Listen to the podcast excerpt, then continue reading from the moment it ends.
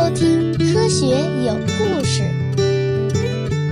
比科学故事更重要的，重要的，更重要的，更重要的，更重要的是科学精神。一八八八年八月的德国小城曼海姆，一位中年的妈妈带着两个儿子从曼海姆出发，他们要去姥姥家普福尔茨海姆。她和孩子从家里啊推出了一辆怪模怪样的三轮车，当时的人呢都根本不可能想得到，就是这个三十九岁的女人将创造一段历史。本茨先生的夫人贝尔塔开着这辆三蹦子，带着孩子们去一百零四公里以外的姥姥家探亲。这一路之上啊，可以给孩子他爸本茨先生发明的汽车做个活广告。新手上路，车也是个测试版的，这就注定了这一路啊不会太顺利。他们会经常碰到的事情就是水箱烧干了，必须下车去打水。车子走到了海德堡以南的维斯洛奇小镇，结果车子就没油了。难不成这时候就要趴窝在半路上了吗？那上哪里去找汽油呢？汽油在当时啊，最常见的用途呢是用来干洗的清洗剂，普通人家里呢是根本用不到的。当时也只有药店可能有汽油出售。于是贝尔塔呢就去了一家药房问了问。药房啊，刚好有几瓶石油醚，那就先拿这个东西凑合着用吧。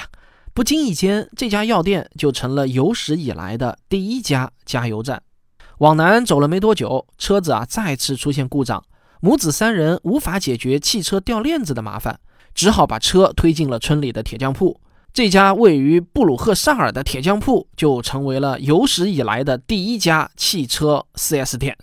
尽管铁匠师傅没有修过汽车，但是修理传动链条呢还是小菜一碟。这辆三蹦子啊根本就没有换挡装置，遇上陡坡呢只能人下来推，过了坡顶遇上连续的下坡路又要使劲的拉着刹车。等行驶到了普福尔茨海姆，贝尔塔发现这个木质的刹车系统已经被磨得不成样子了。他索性呢，就找到了村里的皮匠，给刹车系统钉上了几块皮子。于是，我们这个世界上最早的汽车刹车片也就诞生了。这母子三人啊，是一路的磕磕绊绊，黎明时分出发，一直到黄昏时分才到了孩子他姥姥家。他们在姥姥家住了三天，母子三人又沿着另外一条路跌跌撞撞的把车子开回了曼海姆。这就是世界上第一位汽车司机的第一次经历。对了，他还是无照驾驶。现在大家普遍啊都把这趟旅程当作是汽车的诞生之日。贝尔塔女士当年行驶过的这条路线啊，现在都已经成了德国官方认定的旅游纪念线路。但是你只要愿意向前追寻，就会发现啊，这种事情其实早就有人干过了。早在1672年，比利时传教士南怀仁就在中国制成了一辆蒸汽机驱动的三轮车。最早的汽车，那可真是名副其实的汽车，靠的就是蒸汽驱动。在本茨先生研发出内燃机车之前，蒸汽汽车已经在大街上跑了很多年了。尽管蒸汽汽车体积巨大，作为私人代步工具似乎不太合适，但是当做公交车来用啊，那还是不错的选择。英国政府对这种在大街上喷烟吐火、拉着一锅开水招摇过市的机器呢，就非常的反感。他们推出了红旗法案。把蒸汽动力的汽车的速度限制在了六公里每小时啊！大家想一想，这个速度啊，那基本和人走路是差不多的。马车倒是无此限制。那这种拉偏架的游戏规则，那憋屈的机器驱动的自动车辆毫无竞争优势可言。但是，只要社会上有需求，任何行政命令都是无法阻挡发明家们的奇思妙想的。在一八三九年，有人就拿出了电动汽车的设计方案。说实话，这辆车充其量呢算是个大玩具，因为这辆车根本就不能充电，电池都是一次性的。真的要让电池驱动的电动车具备实用性，那还得等发明大王爱迪生出手。发明大王爱迪生那可不是浪得虚名，晚年他把家安在了新泽西的西城郡，在这里呢，他建立了他的最后一个实验室，这里有世界上第一个摄影棚，电影就是在这个地方诞生的。爱迪生的家距离实验室不远，他家的豪宅并不对外开放，但是旧车库倒是可以参观。你会发现啊，他家的车库明显呢是一家两制，左边的墙上安装着电闸，那是给电动车充电用的；门口啊倒是安装着加油用的油箱，那是用来给汽油车加油用的。在车库中大大小小的车辆中啊，有一辆是显得非常的高大显眼，这是一辆大名鼎鼎的福特 T 型车，是福特送给爱迪生的礼物。遥想当年，福特是爱迪生底特律分公司的优秀工程师，他捣鼓的汽车啊，还得到过公司老板爱迪生的褒奖和鼓励。后半生，福特就成了爱迪生的超级粉丝。当时的汽车可不是一个招人喜欢的交通工具，它只是极客们的大玩具。汽油发动机啊，还很不好伺候，启动的时候呢，需要靠人力去摇动摇杆，一时半会儿啊，还点不着火，反倒弄得满手的油污。棒小伙子都未必搞得定，何况在乎颜值的女士小姐呢？他们可不愿意蹭得一手黑。于是啊，说走就走的电动车就成了他们的最爱。爱迪生最重要的贡献之一就是改进了蓄电池。他发明的镍铁电池，那明显比铅酸电池要皮实多了。这种电池的寿命长，能够忍受过度充电和放电，即便短路了或者过热了，那也不至于出大事儿。所以啊，汽车厂商都非常喜欢这种电池。贝克电器公司啊，还送了一辆给爱迪生。爱迪生啊，倒是非常喜欢开着它遛弯儿。贝克电器的小车速度只有三十五公里每小时，续航呢是九十六公里。这辆车的铁皮很薄，看上去啊比现代的老年代步车还要简陋。但是在当时呢，能够卖到一千五百美元，算是非常贵的产品了。当时汽油车最大的问题呢，还是启动问题，靠人用摇柄来摇总不是个办法。好在到了一八九六年，英国人发明了用电动机来启动汽油发动机的技术。那这第一个难关算是有办法了。第二个难题就是汽油发动机是这几种车之中唯一需要变速箱的发动机，因为汽油发动机的工作区间很窄，当时的变速箱呢性能很差，换挡也不顺滑。这么一大坨的齿轮组啊，它只能是找个专职的司机来伺候它，这也限制了汽油车的推广和普及。解决这个问题的呢是大名鼎鼎的福特 T 型车。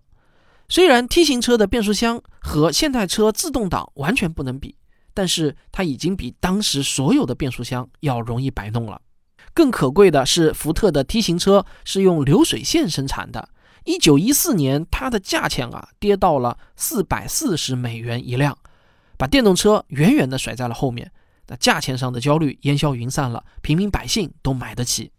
到了一九四零年，自动变速箱问世，选择电动车的最后一个理由也消失了。至此，汽油车已经牢牢地占据了整个市场，石油成了谁家也缺不得的战略物资，它成了黑色的金子。那么，为什么电动车会在二十一世纪来一个逆袭呢？说到底啊，就是时代变了。一方面，环保理念已经深入人心，谁不想绿水青山呢？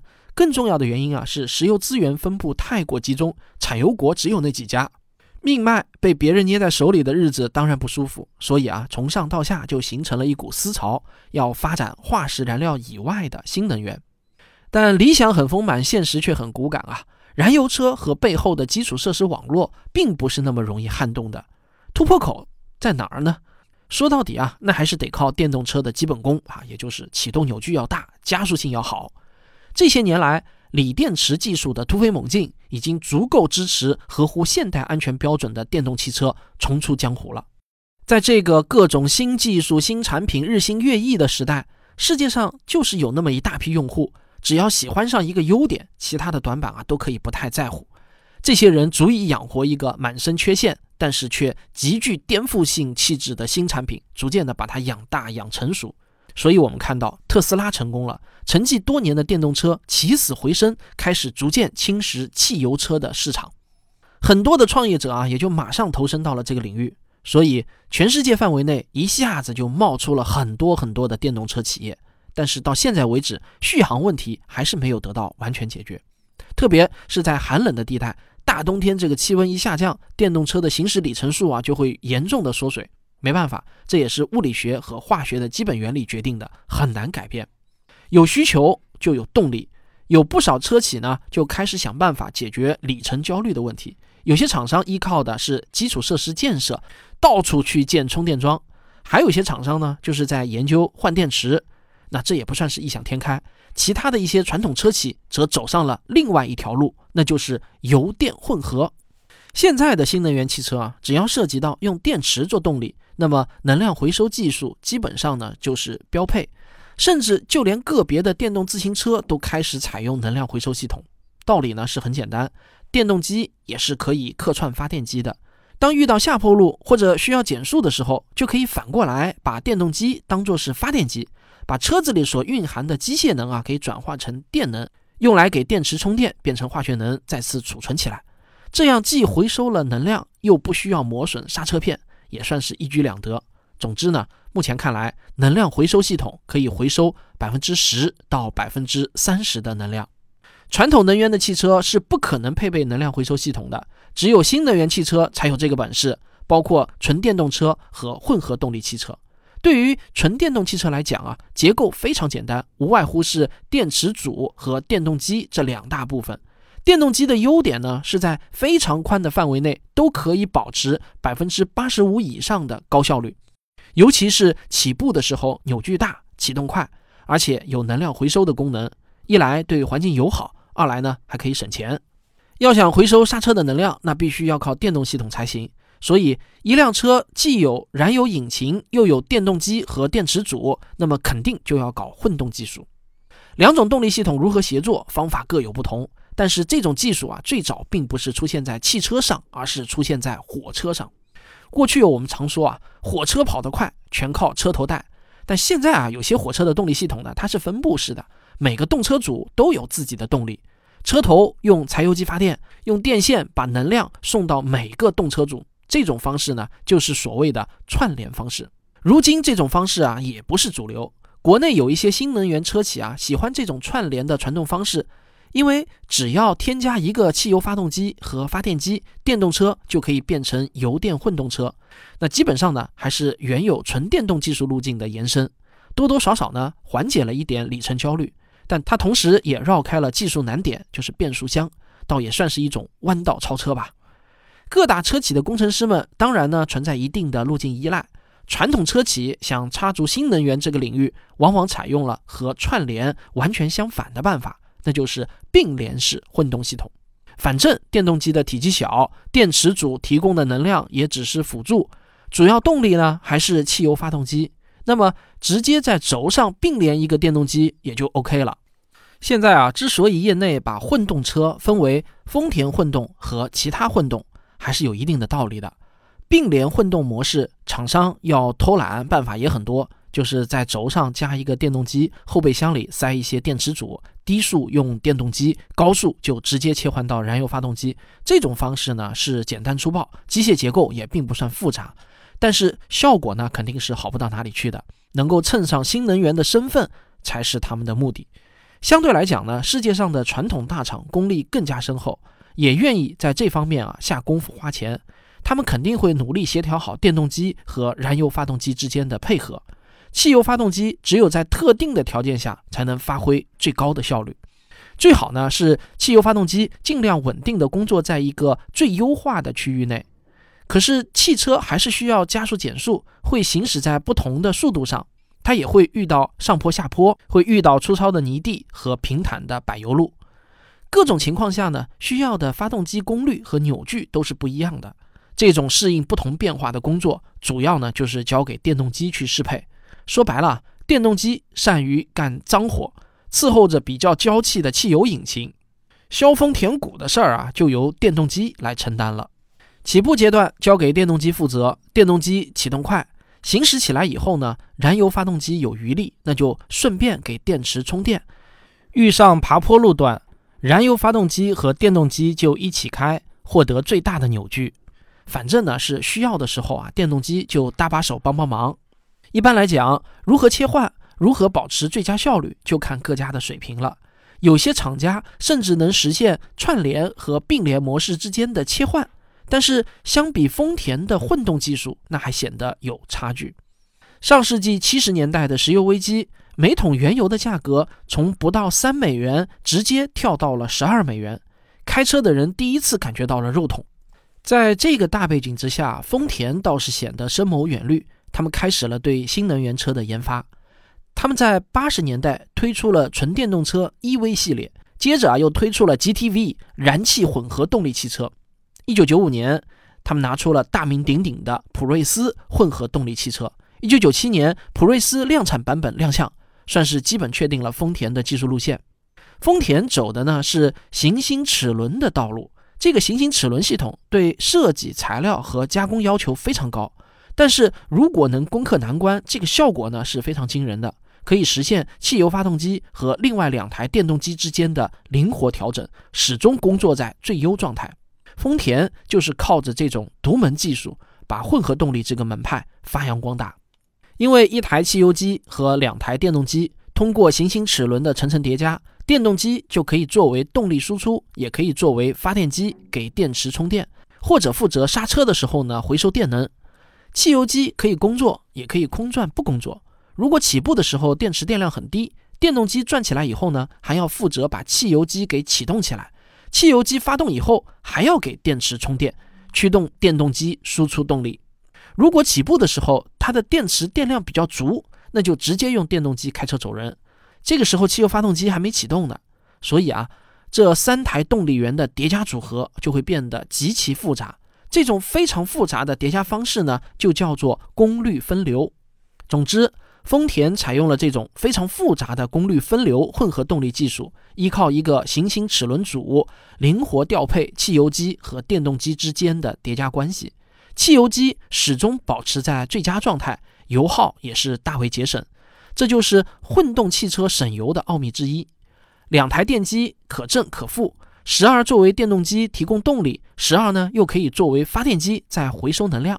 这个过程啊，基本上呢就是榨干了油水，就连刹车能量回收系统也完全整合在这个系统里面，又可以节省不少的能量。最后呢，算一笔总账，实实在在的就节约了油耗。这样的过程啊，还有一个好处，那就是电池可以轻量化。特斯拉是纯电动车。而且续航里程也很出色，人家底盘上密密麻麻的排满了电池组。丰田相对来讲呢，不需要那么大的电池组，而且丰田混动是不会一口气把电用光的，总是呢用一点充一点，对延长电池寿命也是大有好处。